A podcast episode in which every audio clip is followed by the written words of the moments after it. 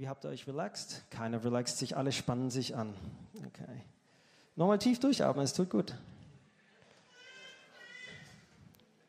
Ja, ja, okay, alles klar. Fang halt an zu predigen. Ihr werdet euch noch wünschen, dass ihr nochmal richtig gut durchgeatmet hättet, weil es heute vielleicht ein bisschen ungemütlich wird.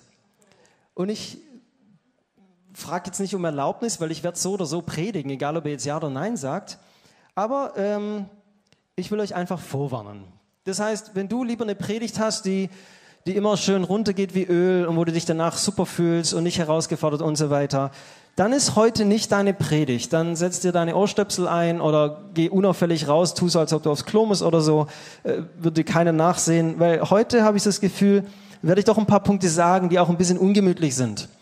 Und wenn es für dich in Ordnung ist, dann mache ich das auch. Und wenn es für dich nicht in Ordnung ist, dann werde ich es trotzdem machen. Komm nächste Woche wieder. Naja, nächste Woche wird es auch noch ungemütlich. Die, äh, beim Sommerfest wird es dann wieder ganz gemütlich. Da, äh, da kommst du dann wieder. Nein, Witz beiseite. Aber ich wollte tatsächlich das so ein bisschen vorausstellen. Ähm, mich hat diese Vorbereitung sehr herausgefordert. Und ich kann mir vorstellen, dass sie euch auch herausfordert. Wir sind ja in dieser Predigtreihe einfach Gemeinde.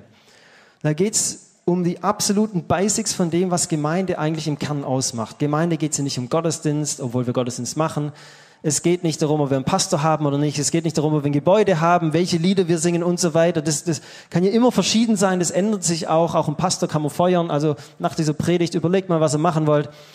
Aber es gibt drei Dinge, die in jeder Gemeinde einfach grundsätzlich da sind. Sonst ist sie nicht Gemeinde. Und das erste ist eben unsere Beziehung zu Gott. Ohne die brauchen wir nicht Gemeinde Jesu sein, ist völlig klar. Das zweite ist unsere Gemeinschaft, unsere Beziehung untereinander.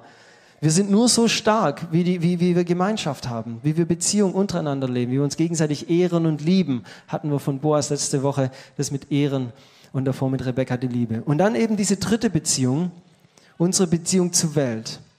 Salz und Licht zu sein, Jesu Zeugen zu sein, wie auch immer wir das da, da nennen wollen. Ähm, und ich finde diese erste Beziehung, die ist ja wunderschön. So Gott, der allmächtige Gott, der nimmt mich an, wie ich bin, so komplette bedingungslose Annahme, wo erlebe ich das schon so? Ich, ich, mir wird vergeben, die radikale Gnade, die mein Leben komplett neu macht. Und dann darf ich mit ihm unterwegs sein und ich darf von ihm lernen und er begleitet mich. Und wenn ich Angst habe, dann ist er da für mich. Also das ist, also das ist alles wunderbar. Und hier ist es meistens auch wunderbar. Also manchmal habe ich auch Stress mit dem einen oder anderen für euch oder ihr habt Stress mit mir, das kommt natürlich vor, aber normalerweise kriegen wir es hin, dass wir da uns auch vertragen und man sieht es ja auch so an den Pfeilen, da, da, da gebe ich natürlich was, hoffentlich Gutes, Liebe und Ehre, aber ich bekomme natürlich auch was von euch, Liebe und Ehre. Also das ist auch eine richtig gute Gemeinschaft, also auch nach dem Gottesdienst oder in den Lebensgruppen oder auch einfach so unter der Woche, einfach zu wissen, da ist jemand da und, und wir sind gemeint, ach, das finde ich ganz, ganz toll. Und dann äh, kommt dieses Ding. Und das sieht man schon an den Pfeilen.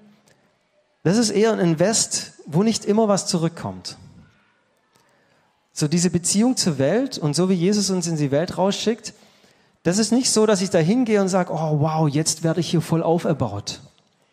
Es ist nicht so, dass, dass äh, die in Albanien sind und, und, und hoffen, dass dort sie aufgebaut werden von der Situation. Es ist nicht so, dass Helmut in die Ukraine geht und, und dort mit seinem Team denkt, oh, hier werde ich voll aufgebaut. Oder wenn wir nach Berlin gehen oder wenn ich mit meinen Nachbarn rede oder sonst irgendwas. Und, und wo es dann darum geht, dass ich die Liebe Jesus weitergebe, habe ich nicht die Erwartung, dass ich hinterher voll aufgebaut zurückkomme. Sondern oft ist es tatsächlich so, dass ich dort Kraft lasse. Wenn ich in der Schule als Lehrer bin und einfach dort auch Hände und Füße Jesus sein will, dann lasse ich Kraft. Wenn ich das im Kindergarten und so weiter. Da merken wir schon, uiuiui, da wird's herausfordernd. Da, da wird's auch nicht so, und dann sind das so Worte wie Evangelisation oder Einsatz oder Mission oder deine Jesusgeschichte mit anderen teilen. Und ich weiß nicht, wie es euch geht, aber da, da, da kommen ja dann gleich irgendwie so die Gedanken, ja, sollten wir eigentlich mehr machen und so weiter. Und, und irgendwie wissen wir alle, dass wir das sollten.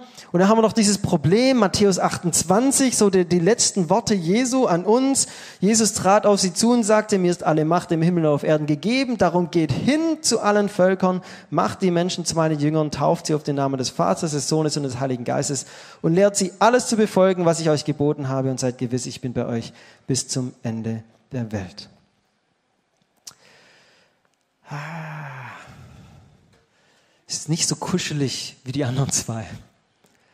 Ist nicht so kuschelig. Und ähm, ich, es fordert uns heraus. Seit 2000 Jahren fordert uns das heraus. Jesus Herz schlägt für die Verlorenen. Jesus hat es immer zu den Verlorenen hingetrieben. Und deswegen ist auch völlig klar, dass das Letzte, was er uns irgendwie lässt, ist zu sagen, hey, da gibt's Menschen, die kennen mich nicht. Es gibt Menschen, die haben nicht diese Hoffnung. Es gibt Menschen, die wohnen in Dunkelheit. Es gibt Menschen, die, die, die ungerecht unterwegs sind, ungerecht behandelt werden. Ich schicke euch jetzt hin. Ich gehe jetzt in den Himmel, aber ich schicke euch dort jetzt hin, dass ihr diesen Menschen begegnet. Dafür ist er gekommen. So sehr hat Gott die Welt geliebt, dass er seinen eingeborenen Sohn gab, damit alle, die an ihn glauben, eben nicht verloren gehen sondern das ewige Leben haben. Dafür ist es gekommen. Wir kennen die Geschichten der Bibel. Wir kennen die Geschichte mit dem verlorenen Sohn, der dann zurückkommt zu seinem Vater. Wir kennen die Geschichte mit den zehn Münzen, wo eine verloren geht und die Frau sucht die ganze Zeit und hat sie sie gefunden, ist überfreut. Wir kennen die Geschichte von den 99 Schafen, die der Hirte im Schafstall zurücklässt, um das eine Verlorene zu finden. Und diese Geschichte, die fordert mich unheimlich heraus, weil wenn ich in 2000 Jahren Kirchengeschichte schaue und wir gehören zu dieser Kirchengeschichte dazu, dann beobachte ich, dass wir uns ganz, ganz schnell und eher immer damit beschäftigt haben, den Schafstall zu schmücken, anstatt das Verlorene zu suchen. Wir sind eher damit beschäftigt zu argumentieren, ob wir jetzt zwei oder drei Quadratmeter pro Schaf brauchen. Dass da draußen Schafe verloren gehen, das interessiert uns theoretisch natürlich, das muss uns interessieren, wir sind ja Christen so, aber eher so am Rande. In unseren Gesprächen, wie wir unsere Finanzen ausgeben, in unseren Gemeindestundenplan, was wir so die Woche über haben an Aktivitäten, in unseren Anstellungen, wen wir anstellen, in unseren Lebensgruppen und so weiter. Was zeigt sich denn da? Zeigt sich da dieses dieses leidenschaftliche, allesgebende, bis in den Tod gehende Herz für das Verlorene? Oder zeigt sich dann doch eher Schafstallschmückerei? Und wie gesagt, Schafstallschmückerei ist nicht schlecht. So, darf man machen. Gemeinschaft, wunderbar, alles wunderbar, ganz toll. Wir können auch argumentieren, ob ein Schaf zwei oder drei Quadratmeter braucht. Können wir machen. Wir können theologische Fragen hin und her argumentieren. Können wir alles machen. Aber zeigt sich irgendwo auch dieses leidenschaftliche, alles bis zum Tod hingebende Herz Jesu für das Verlorene. Soll ich noch mehr draufschlagen? Komm, ich schlag noch mal drauf. Bereit? Wann hast du das letzte Mal einer Person von Jesus erzählt? Eine Person, die Jesus bisher noch nicht kannte. Wann hast du das letzte Mal deine Geschichte mit Jesus irgendwo erzählt? Wann hast du das letzte Mal jemanden zum Gottesdienst eingeladen? Also das ist ja so absolut unterste Basics, so mal zum Gottesdienst einladen. Also wir machen jetzt ja keine Veranstaltung, wo man sich irgendwie schämen muss, nehme ich auf jeden Fall an. Da kann man doch mal jemanden einladen. Wann hast du das letzte Mal jemanden, der nicht an Jesus glaubt, zum Gottesdienst eingeladen? Wann hast du das letzte Mal so ganz bewusst dich entschieden, das Verlorene zu suchen? So wie Jesus, der gewusst hat, das Verlorene wird um die Mittagszeit an den Brunnen kommen. Warum? Weil da alle anderen nicht da sind. Und weil diese Frau nicht das Geschwätz der anderen ertragen wollte, kam sie zur heißen Mittagszeit und Jesus wusste das, er hat es bewusst gesucht und hat auf sie gewartet. Wann hast du zum letzten Mal bewusst das Verlorene gesucht? Da kann man ganz schnell ein schlechtes Gewissen bekommen. Ich höre jetzt auch auf mit draufschlagen, keine Sorge. Also alle wieder durchatmen. Da kann man ganz schnell ein schlechtes Gewissen kriegen, aber das ist gar nicht mein Ziel. Mein Ziel ist nicht, dass wir heute Morgen ein schlechtes Gewissen kriegen. Das ist wirklich von Herzen nicht mein Ziel. Ich wünsche mir auch keine Gemeinde, ich wünsche mir keinen von euch, der aus einem schlechten Gewissen heraus irgendwas tut. Jesus war nicht durch sein schlechtes Gewissen motiviert. Und auch wir sollten nicht durch unser schlechtes Gewissen motiviert sein. Aber wir wollen diese Worte von Jesus ernst nehmen. Wir wollen diese dritte Beziehung dass wir berufen sind, hinein in die Welt zu gehen und dort Licht und Salz zu sein, die wollen wir ernst nehmen. Nicht mit dem schlechten Gewissen, aber doch mit der Wertigkeit und mit dem Gewicht, das Jesus diesem Ding gibt. Geht hin in alle Welt. Gerade auch an den Stellen, die uns herausfordern. Und deswegen schauen wir uns das nochmal genauer an. Da sagt Jesus also zu seinen Jüngern, mir ist gegeben alle Macht im Himmel und auf Erden. Das ist schon mal eine schöne Zusage. Gibt keinen größeren als Jesus. So, was kann dein Papa? Mein Papa, es gibt keinen größeren als Jesus. Darum geht hin zu allen Völkern, also geht hin und macht die Menschen zu meinen Jüngern. Da will ich heute mal stehen bleiben. Also das eine ist, geht hin, die werden nicht zu euch kommen, sondern geht hin und sucht sie, so wie ich das Verlorene suche, so wie ich auf das Verlorene warte, wo ich weiß, dass es da sein wird, so wie ich an die dunklen Stellen gehe, so wie ich unterm Baum stehen bleibe, wenn der Zachäus oben sitzt. So geht hin und dann macht zu Jüngern. Gehen und zu Jüngern machen. Gehen oder senden haben wir es genannt. Das sind die zwei Möglichkeiten, was anderes gibt es nicht. Wir als Gemeinde sind berufen, entweder zu gehen oder zu senden. Was meine ich mit senden? Was heißt es, zu Jüngern zu machen? Letztendlich heißt es, in Menschen zu investieren, sie freizusetzen, sie zu bevollmächtigen, sie in der Nachfolge zu ermutigen, sie anzuleiten, sie zu begleiten, sie in mein Leben hineinschauen zu lassen, damit sie die Fülle dessen erleben, was Gott in ihr Leben hineingelegt hat, dass sie da hineinwachsen in das, wozu Gott sie berufen hat. Das heißt es, Jünger zu machen. Und es gibt da kein drittes, sondern entweder wir gehen oder wir machen zu Jüngern, wir senden oder wir machen beides. Nächste Woche nehmen wir das Thema Gehen. Heute ist Senden dran. Wie zeigt sich das, ob ich eine sendende, jüngermachende Person bin?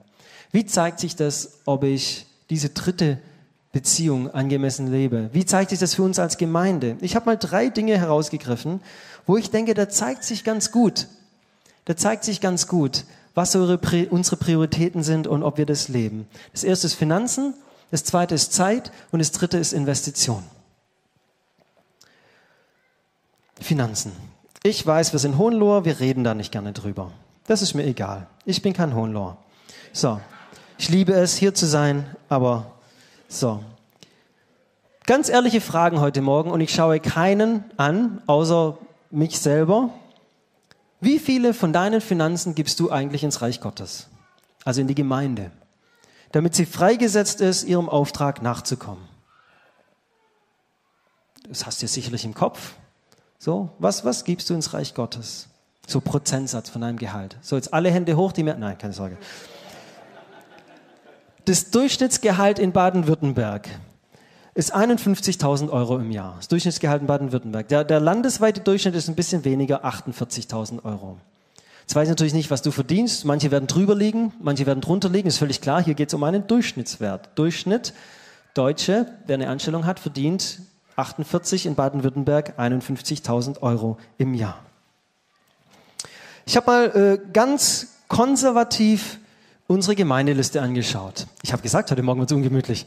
Ich habe ganz konservativ mal unsere Gemeindeliste angeschaut. Und ich habe mal geschaut, wie viele Haushalte haben wir eigentlich, die sich wirklich meinem Empfinden nach, entweder weil sie Mitglied sind oder weil sie schon lange dabei sind oder wie auch immer, würden sich irgendwie fester Gemeinde zugehörig fühlen. Und es sind so 82 Haushalte, ganz konservativ. Also wenn ihr nur als Gast da seid oder unregelmäßig da seid oder so, dann habe ich euch nicht mitgezählt sondern wirklich nur die, die wo wir sagen, ja, die sind wirklich, das sind ungefähr zwei, ich habe auch die ganzen Jugendlichen nicht mitgezählt, sondern einfach nur junge Erwachsene, 82 Haushalte.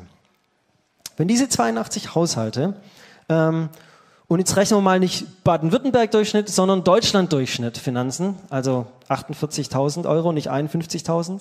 Wenn die alle ihren Zehnten geben würden, dann wären wir bei 393.000 Euro im Jahr. Also ein bisschen Mathematik heute Morgen. Wenn ich jetzt davon ausgehe, dass nicht jeder Haushalt nur einen Verdiener hat, sondern vielleicht noch jemanden Nebenjob hat oder wie auch immer, ähm, und dann sage, okay, wir könnten das, oder vielleicht nicht ganz so konservativ gerechnet, sondern vielleicht gibt es ja auch Leute, die noch nicht so eng dabei sind, aber trotzdem sagen, ich will finanziell in die Gemeinde geben. Ähm, und rechne mal mit 120 Spendern, so ungefähr. Ich habe keine Ahnung, was es wirklich ist. Ich habe keinen Einblick in die Spenden, nur so mal, dass ihr es äh, hier auch nochmal gehört habt. Ich habe keine Ahnung. Also ich weiß, wie viel kommt, aber nicht wer und wie viel und so weiter. Dann wären wir bei einem Jahresbudget für die Gemeinde von 576.000 Euro. Wird einfach jeder seinen Zehnten geben würde. Die Realität ist, dass wir mit Mieteinnahmen, die wir auch noch haben, 310.000 Euro pro Jahr einnehmen. ist jetzt keine Manipulation im Sinne von, bitte gebt uns mehr Geld oder so. Bitte, auch kein schlechtes Gewissen. Darum geht es mir heute Morgen wirklich nicht, sondern einfach nur die Realität. Wo setzen wir unsere Prioritäten und wie viel Finanzen gibst du ins Reich Gottes, in die Gemeinde, um Menschen freizusetzen, um, um, um, um, um das, was Gott dir gegeben hat, reinzugeben? Warum diese 10 Prozent? Ich gebe ja nicht nur 10, ich gebe sogar, äh, also nicht nur ein Zehntel, sondern ich gebe ja ein Zwanzigstel sogar. Ähm, Habt ihr das verwisst? Ja. Das war ein Witz, okay. Alle Mathematiker, okay. Ich gebe nicht nur ein Zehntel, ich gebe, okay, vergesst. So, dieses Prinzip des Zehnten, das haben wir uns ja nicht ausgedacht, sondern es ist tatsächlich äh, ein, ein in der Bibel vorgestelltes Prinzip. Das ist kein Gesetz, das wird nicht nachgeprüft. Ich würde auch nicht sagen, dass es ein Gesetz ist, aber wir glauben zutiefst, dass es ein richtig gutes Prinzip ist, aus, aus dem ersten, was auf mein Konto kommt, die 10% meines Gehaltes einfach tatsächlich in das Reich Gottes, in meine Gemeindefamilie zu geben. Ich weiß, manche äh, sagen, oh, Schock, Horror, 10% weniger, dann kann ich mir XY nicht mehr leisten. Dann kann es vielleicht nicht das Auto sein oder das extra oder der Urlaub müssen wir ein bisschen kürzer oder wie auch immer oder ich kann mir nicht die neue Terrasse leisten oder es gibt eben nicht den In-Ground Pool, sondern irgendwie nur den Above Ground, der dann Löcher kriegt und so. Ja, das kann sein. Aber was willst du denn mit deinem In-Ground-Pool machen, wenn wir dich mal beerdigen? Willst du den mitnehmen? Was willst du denn mit deinem teuren Auto machen? Willst du es mitnehmen? Du wirst genauso beerdigt, wie du geboren bist. Kannst nichts mitnehmen. Das Einzige, was du mitnehmen kannst, ist das, was du in andere investiert hast, weil das wird drüben auf dich warten. Nur mal so ganz platt raus. Ich habe gesagt, heute Morgen wird es ungemütlich. Sei nicht so auf diese kurze Zeit hier auf Erden fixiert. Wir leben in einer absolut privilegierten Gesellschaft hier in Deutschland. Wir gehören zu den Top 5% der reichsten Menschen auf dieser Erde. Tut es wirklich weh, wenn wir ein bisschen was von unserem abgeben? Sei nicht so fixiert. Mitnehmen rüber in die Ewigkeit kannst du nur das, was du in der andere investierst. investierst. Und 10% ist meinem Empfinden nach eine richtig gute biblische Messschnur, um zu sagen, da lasse ich mich einladen. Vom Wort Gottes lasse ich mich da einladen, hier einen Schritt des Vertrauens zu gehen. Ich bin überzeugt davon, wirklich überzeugt davon, aus eigener Erfahrung, aber auch einfach vom Prinzip her, dass Gott das segnet. Nicht, wie man es vielleicht gehört hat, so Kaugummi-Automat-mäßig, ich schreibe oben, ich schmeiß oben eben mein Zehnerle rein oder meine 10% und unten kommt dann der Kaugummi raus, den ich gerne haben möchte. Nicht so. Natürlich nicht so. Und wenn ihr solche Predigten hört, ganz ehrlich, ach, finde ich es immer ein bisschen schwierig. Aber ich lerne plötzlich zu vertrauen, auch mit meinen Finanzen. Lieber Gott, ich vertraue dir mit meinen Finanzen, dass mir 90 Prozent auch reichen. Ich lerne tatsächlich auch mit weniger auszukommen. Ja, dann kann es vielleicht nicht der In-Ground Pool sein, dann muss es was anderes sein. Das kann sein. Schock, Horror. Ich fühle plötzlich eine Freude, dass ich mit meinem Geld was tun kann, dass ich mein Geld für andere einsetzen konnte, dass ich meinen Blick plötzlich nicht mehr nur auf mich, sondern auch auf andere richtet. Da kommt plötzlich eine Freude in mein Leben. Ich lerne, dass Gottes Gaben an mich eben auch dafür da sind, dass ich sie für andere einsetze und nicht nur irgendwie aufhäufe. Wisst ihr, was für ein Segen da drin steckt? Ich lerne plötzlich dankbar zu sein für die Dinge. Ich lerne plötzlich zu erleben, wie Gott dann auch finanzielle Wunder tut, weil ich ihm Vertrauen mit ihm unterwegs bin was für ein Segen da drin ist. Und mir ist egal, ob du jetzt 10, 5 oder 15 oder 100 Prozent, ja 100 Prozent machst, das bin ich, wie viel du letztendlich gibst, sondern es geht hier um ein Prinzip. Und ich wollte einfach mal deutlich machen, auch in den Zahlen, dass wir, wenn es um die Finanzen geht, nicht unbedingt unsere Priorität hier setzen, sondern vielleicht eher woanders. Zeigt sich deine Liebe für das Verlorene auch an deinen Finanzen. Okay, ungemütlicher Punkt vorbei. Nächster Punkt, Zeit. Ah, noch ungemütlicher. Wie viel von deiner Zeit, Zeit ist das Kostbarste, was wir derzeit haben, wie viel von deiner Zeit investierst du in andere Leute? Also nicht in dich oder in deine Familie, sondern wie viel Zeit von dem, was du hast, investierst du ganz bewusst und ganz gezielt in andere, in andere Menschen. Egal, ob es da irgendwie darum geht, dass du andere Menschen einlädst oder ob du einfach Menschen begleitest oder ihnen einfach zuhörst oder sie besuchen gehst, ihnen was Gutes tust. Wie viel Zeit investierst du in andere Leute? Wie viel Zeit investierst du in Mitarbeit? Hier in der Gemeinde oder irgendwo anders. Einfach, einfach im Reich Gottes irgendwo. Hast du mal überlegt, das ist so ein Vorschlag, auch hier kein, kein, kein prophetisches Wort oder sonst was, aber mal überlegt, was du mit deinen 112 Wochenstunden, die du jede Woche wach hast, das ist bei acht Stunden Schlaf. Also wer weniger schläft, der hat mehr, klar. Aber ich bin jetzt mal von ja, großzügigen acht Stunden Schlaf ausgegangen, dann hast du 112 Wochenstunden, die du wach bist. Wie setzt du die ein? Wie setzt du die ein? Natürlich, wir müssen arbeiten, ist mir klar, Haushalt muss gewacht werden, Auto muss gewaschen werden, Pool muss aufgefüllt werden, ist mir alles klar so. Muss alles irgendwie reinpassen. Aber hast du mal bewusst überlegt, wie viele von diesen 112 Wochenstunden will ich eigentlich bewusst dafür einsetzen, dass ich in andere investiere? Wie wäre das, wenn du von diesen 112 drei im Durchschnitt nimmst, drei von diesen 112 und sagst, eine Stunde pro Woche setze ich ganz gezielt für eine jüngere Person ein, die ich begleite, die mich alles fragen darf. Und damit meine ich nicht meine Kinder, die muss ich sowieso machen so, die haben auch erste Priorität, schon klar, aber eine Person, die vielleicht nicht in meiner Familie ist. Eine Stunde pro Woche, Durchschnitt. Kann auch eineinhalb alle zwei Wochen sein, nicht Haarspalterei. Einfach mal ganz bewusst eine Stunde von diesen 112 nutzen, um eine jüngere Person zu investieren. Zu sagen, ich will mit dir unterwegs sein. Du darfst mich alles fragen. Ich habe nicht auf alles eine Antwort. Und dann noch eine Stunde, sind wir bei der zweiten Stunde von diesen 112, ganz gezielt in Menschen zu investieren, die Jesus noch nicht kennen. Du musst ja nicht mit der Bibel rumgehen und ihm im Kopf hauen. Es würde ja schon reichen, Kontakt mit diesen Menschen zu suchen, ihnen Gutes zu tun und einfach durch die Art und Weise, wie du lebst, zu zeigen, dass du mit Jesus unterwegs bist.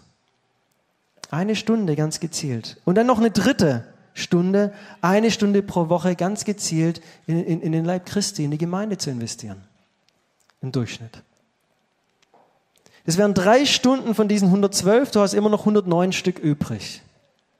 Warum fällt uns das so schwer? Drittens, ich gehe schon weiter, Zeit war auch ungemütlich. Investitionen. Wo investierst du das, was Gott dir gegeben hat? Du hast eine Geschichte mit Gott erlebt. Du bist unterwegs mit Gott. Du kannst zuhören, du kannst begleiten. Wenn ich in ein Haus investiere, dann natürlich dafür, dass ich später was davon habe. Ich investiere in ein Haus, ich zahle meinen Kredit ab, wie auch immer, und dann habe ich später was davon. Wenn ich in Aktien investiere, dann mache ich das in der Hoffnung, dass diese wachsen, dass ich später was davon habe. Wo investierst du in Menschen, damit er was wachsen kann, damit er später auch was sichtbar da ist? Wisst ihr was? Ich weiß, ich habe das schon mal gesagt, aber in 100 Jahren, nach nachdem du gestorben bist, hatte ich, kann sich keiner mehr an dich erinnern. Sorry, wird so sein. Überleb dir mal, wer vor 100 Jahren gelebt hat in deiner Familie. Weißt du das überhaupt noch? Kennst du den Namen noch? Vielleicht, wenn du so ein Stammbaum-Freak bist, okay? Grundsätzlich in 100 Jahren bist du vergessen. Es tut mir leid sozusagen. Es sei denn, du hast irgendwie einen Weltkrieg angefangen oder so. Dann erinnern sich die Leute natürlich noch an dich. In 100 Jahren, die meisten von uns werden in 100 Jahren einfach vergessen sein. Das ist die Realität. Das Einzige, was von dir hier auf dieser Welt bleiben wird, ist das, was du in andere investiert hast. Das ist das Einzige, was übrig bleibt. Das Einzige, was von dir hier bleibt, ist das, was du in andere investiert hast. Und jetzt nochmal eine Frage, wo investieren wir? In was, in wen investieren wir? Wenn es darum geht, Menschen freizusetzen, sie zu senden, wenn es darum geht, sie zu begleiten, zu Jüngern zu machen, wo, ist, wo investieren wir? Das hat nicht nur mit Zeit und Finanzen zu tun, sondern auch ganz andere Sachen. Bin ich bereit, mein Leben zu öffnen, dass Menschen da hineinschauen dürfen? Was? Aber die Fenster sind nicht geputzt. Ja, genau. Wo dürfen Menschen auch mal dein, deine, deine schwierigen Seiten sehen und dann erleben, wie du mit vielleicht 10, 20 Jahren mehr Erfahrung damit umgehst? Wo investierst du? Wo, wo, wo haben jüngere Menschen dieser Welt noch einen Ort, wo sie das reale Leben sehen dürfen und nicht nur ein, ein Plastikleben, das online stattfindet? Das lebst du zu Hause. Wen lädst du ein in dieses Zuhause? Wen lädst du ein, in dein Leben hineinzuschauen? Wo investierst du? Wie gesagt, ich will uns heute kein schlechtes Gewissen machen. Wenn ich das gemacht habe, entschuldige ich mich wirklich von Herzen. Das war nicht Sinn und Ziel dieser Aktion, sondern äh, ich wollte einfach ein paar Sachen sagen, die mir auf dem Herzen liegen. Ich will kein schlechtes Gewissen. Jesus war nicht getrieben vom schlechten Gewissen, hier auf die Erde zu kommen. Und der Hirte, der wurde auch nicht durch ein schlechtes Gewissen weg vom Schafstall getrieben. Oh Mann, ich habe das eine irgendwo vergessen. Ach du Kacke und los, ich muss ja noch mal los. Nein. Und was den Vater des verlorenen Sohns immer wieder auf die Anhöhe steigen lässt und er hoffnungsvoll in die Ferne schaut, dass der verlorene Sohn doch hoffentlich zurückkommt, das war auch nicht sein schlechtes Gewissen, sondern es war einfach die Liebe. So sehr hat Gott die Welt geliebt. So sehr liebt der Hirte seine Schafe. So sehr hat der Vater den verlorenen Sohn geliebt, dass selbst als er Mist gebaut hat und dem Vater gesagt hat, du bist für mich gestorben, trotzdem jeden Tag hoffnungsvoll auf diesen Hügel steigt und schaut, kommt er denn nicht doch zurück? Es ist die Liebe. Und deswegen will ich den Rest dieser Predigtzeit, ich habe noch ein paar Minuten, nicht mit Predigen verbringen, sondern im Gebet. Ich will mit euch beten. Und ich will einfach beten, dass in uns nicht das schlechte Gewissen ansteigt oder dass ihr euch durch so eine Predigt manipuliert fühlt, dass ihr nächste Woche eine Million spenden müsst oder so. Dürft ihr gerne machen übrigens. Aber darum ging es mir nicht. Sondern ich will dieses Gebet nutzen, um einfach zu beten, dass die Liebe in uns steigt. Mehr brauchst nämlich nicht. Und wenn du willst, dann darfst du gerne mitbeten. Ich will für drei, drei Themen heute beten. Und äh, wenn du willst, dann darfst du in deinem Herzen einfach das mitbeten und sagen, ja genau, Herr Jesus, ich erlaube dir, dass die Liebe für dieses Themenfeld in meinem Leben steigt. Ist in Ordnung? Nicht scary? Okay, dann lass uns aufstehen. Wenn du nicht mitbeten willst, steh einfach trotzdem auf, dann fällt es nicht so auf. Das ist einfacher für dich. Ähm, du brauchst ja nicht äh, mitbeten. Aber wenn es für dich ist, dann mach das einfach in deinen Gedanken und, und in deinem Herzen und bete mit. Das Erste, für was ich beten will, sind die, die Menschen in meinem Arbeitsumfeld oder in meinem Schulumfeld oder, oder wenn ich zu Hause Hausmann oder Hausfrau bin, dann eben die Menschen, denen ich dort begegne.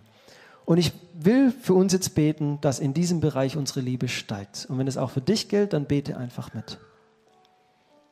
Jesus, ich danke dir, dass wir in einem Land leben, wo wir Arbeit haben. Ich danke dir, dass wir in einem Land leben, wo wir in die Schule gehen können, wo wir Menschen in unserem Arbeitsumfeld, in unserem Alltag treffen und Jesus, ich bete jetzt, dass du in uns eine Liebe entfachst für diese Arbeitsstellen, für die Menschen an diesen Stellen, für die Menschen in meiner Schule, in meiner Klasse, für die Lehrerinnen und Lehrer. Und ich lade dich ein, Heiliger Geist, dass du unser Herz berührst und dass du Liebe für diese Menschen jetzt wachsen lässt. Dass ich zur Arbeit gehe, nicht nur mit dem Gedanken, naja, dann kriege ich halt Kohle oder Vielleicht begeistert es mich ja sogar, was ich mache. Ich darf ein Projekt anarbeiten, sondern dass ich zur Arbeit gehe und zuallererst die Menschen sehe, die dort sind. Und dass mich die Liebe zu diesen Menschen motiviert. Heiliger Geist, ich will dich einladen. Komme jetzt. Und schenk du uns dein Herz für die Menschen auf meiner Arbeitsstelle, in meiner Schule, in meinem Umfeld, wo ich meinen Alltag verbringe. Schenke mir deine Liebe. Komm, Heiliger Geist, schenke uns deine Liebe.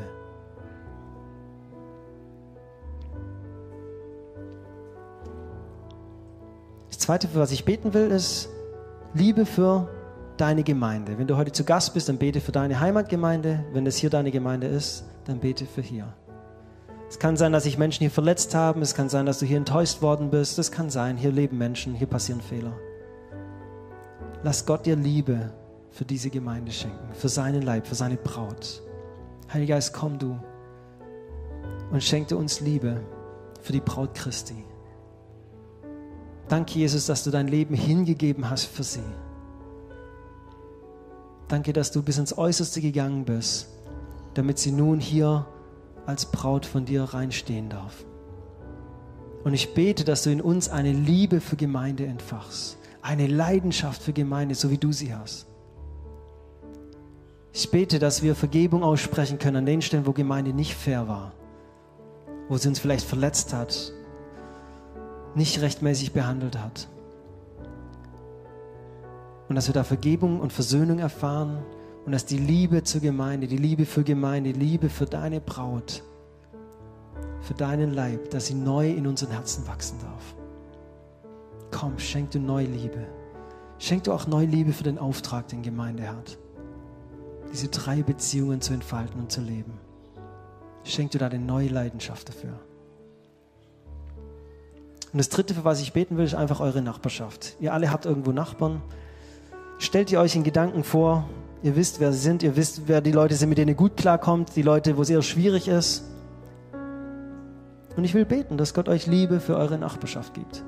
Nicht, um sie alle zu bekehren oder so, sondern einfach nur, um ihnen in Liebe zu begegnen. Jesus, du hast uns an bestimmte Orte hier gestellt. Wir haben ein Haus gekauft oder mieten eine Wohnung oder wo wir auch sind. Und du hast Menschen um uns herum. Und ich bete, dass du uns erfüllst mit Liebe für diese Menschen. Ich bete, dass wir sie anschauen mit deinen Augen. Dass wir sie ehren und lieben. Dass wir ihnen begegnen auf die Art und Weise, wie du ihnen begegnen würdest. Egal, ob sie uns nerven oder nicht. Egal, ob die Hecke rüberkommt zu uns oder nicht. Egal, ob der morgen schon früh lautes Auto rausfährt oder nicht. Wir wollen unsere Nachbarschaft lieben. Schenk du uns deine Liebe. Schenk du uns deine Liebe für die Menschen, die bei uns zu Hause drumherum wohnen. Bei uns im Hochhaus mitwohnen oder wo auch immer. Schenk uns deine Liebe, Heiliger Geist. Jesus, wir wollen nicht motiviert sein durch ein schlechtes Gewissen, auch nicht irgendwie durch eine Predigt, sondern wir wollen einzig und allein motiviert werden durch dich und deine Liebe. Danke, dass du dem Verlorenen hinterhergegangen bist. Danke, dass du mir hinterhergegangen bist. Und auch wir wollen das ernst nehmen, was du uns aufträgst, dass wir dem Verlorenen hinterhergehen. Motiviert durch deine Liebe und in deiner Liebe. Also lass Liebe in uns wachsen. Lass Leidenschaft in uns wachsen für den Auftrag, den du uns gegeben hast. Was für ein Privileg, den gleichen Auftrag zu haben wie der Herr des Himmels, der hier auf die Erde gekommen ist. Was für ein Privileg, Menschen lieben zu dürfen. Nicht mit unserer Liebe, sondern mit deiner Liebe. Was für ein Privileg, die wertvollste Botschaft der ganzen Welt zu haben und sie weitergeben zu dürfen. Schenk uns neue Begeisterung und Liebe auch für dieses Privileg. Danke dafür, Jesus. Amen. Amen. Ihr dürft euch gerne setzen, wenn ihr wollt. Danke für die emotionale Musik im Hintergrund, das war super. Du darfst, so, darf ich noch zwei Sätze sagen, dann darfst du was sagen. Wir haben eine Hausaufgabe für diese Woche, wie immer. Und die wird natürlich nächste Woche wieder abgefragt, auch wie immer, ganz klar. Eine Person, in die du diese Woche ganz bewusst investierst. Einfach eine Person. Überleg dir jetzt in Gedanken eine Person oder nachher, wenn du heimfährst, eine Person. Zweite Möglichkeit, ihr müsst nicht alles machen, reicht auch eins davon. Überdenke deinen Einsatz von Finanzen. Wofür setzt du deine Finanzen ein? Überleg dir das mal, ganz ehrlich. Guck keiner zu, besprich's mit deiner Ehefrau, deinem Ehemann oder auch alleine und treffe eine Entscheidung. Wie will ich meine Finanzen einsetzen? Welche Prioritäten sollen sich da zeigen? Und das Dritte, das ist natürlich jetzt das Herausforderndste, weil das, da geht es um die Zeit. Nimm dir ganz bewusst dreimal eine Stunde und investiere in jemand Jüngeres, investier eine Stunde in die Gemeinde. Wenn du nicht weißt, was du machen sollst, komm auf uns zu, wir sagen dir sicherlich was. Und investier in eine Person, die Jesus noch nicht kennt. Das sind die Hausaufgaben. Wir haben bis nächste Woche Zeit. Schaut, dass euer Hund die Hausaufgaben nicht frisst. Markus, du hattest noch was zu mitteilen. Okay, zieht euch nicht so. Ich habe den Eindruck, was sagen zu sollen. Ähm, weil vorhin ging es darum, Land einnehmen. Und das Bild zeigt es also deutlich. Äh, das Dumme ist nur, in dem Land hat es Riesen. Und die Riesen sind dazu da, um uns Angst zu machen. Das Geld reicht nicht. Äh, was ist, wenn ich dem was sage? Oder wenn ich hier vorne stehe, das gefällt mir überhaupt nicht leicht. Aber Gott sieht es so, oder ich sage mal andersrum, ich habe neulich eine Predigt gehört, da ging es darum, oder ich dachte immer als Kind, oh, zum Glück hat David gegen den Goliath gesiegt, zum Glück. Gott sieht es ganz anders. Der Riese durfte auftreten, damit er besiegt wird, weil wir sind auf der Siegerseite. Und wenn wir drauf schauen, was in uns ist, wer in uns lebt, dann sind wir auf der Siegerseite und das ist unsere Motivation. Soll ich noch sagen? Danke, Markus. Richtig, richtig cool.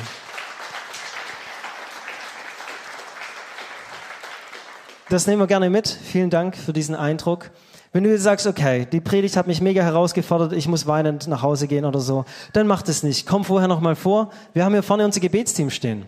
Egal ob du weinen musst oder nicht, die sind immer mega happy, dass sie für dich beten. Das heißt, du darfst einfach nach vorne kommen, wenn die anderen zum Kaffee und Kuchen gehen, komm nach vorne, lasst für dich beten, nimm noch mal einen Segen mit. Oder wenn du auch sagst, hey, mich hat es tatsächlich berührt ähm, und ich brauche einfach noch mal jemanden, der mir hier auch Mut zuspricht, dann lass für dich beten. Ähm, ansonsten könnt ihr natürlich auch untereinander beten. Schaut noch mal nach rechts und links. Wer sitzt denn da neben euch? Genau, im Rausgehen überlegt mal, ob ihr noch so ein kleines Gebet für die Person neben euch einfach so Wäre ja auch mal gut, so ein bisschen untereinander. Ich wünsche euch viel Segen für diese Woche. Wir sehen uns nächste Woche wieder. Bis dahin macht's gut und seid ein Segen in dieser Welt. Amen.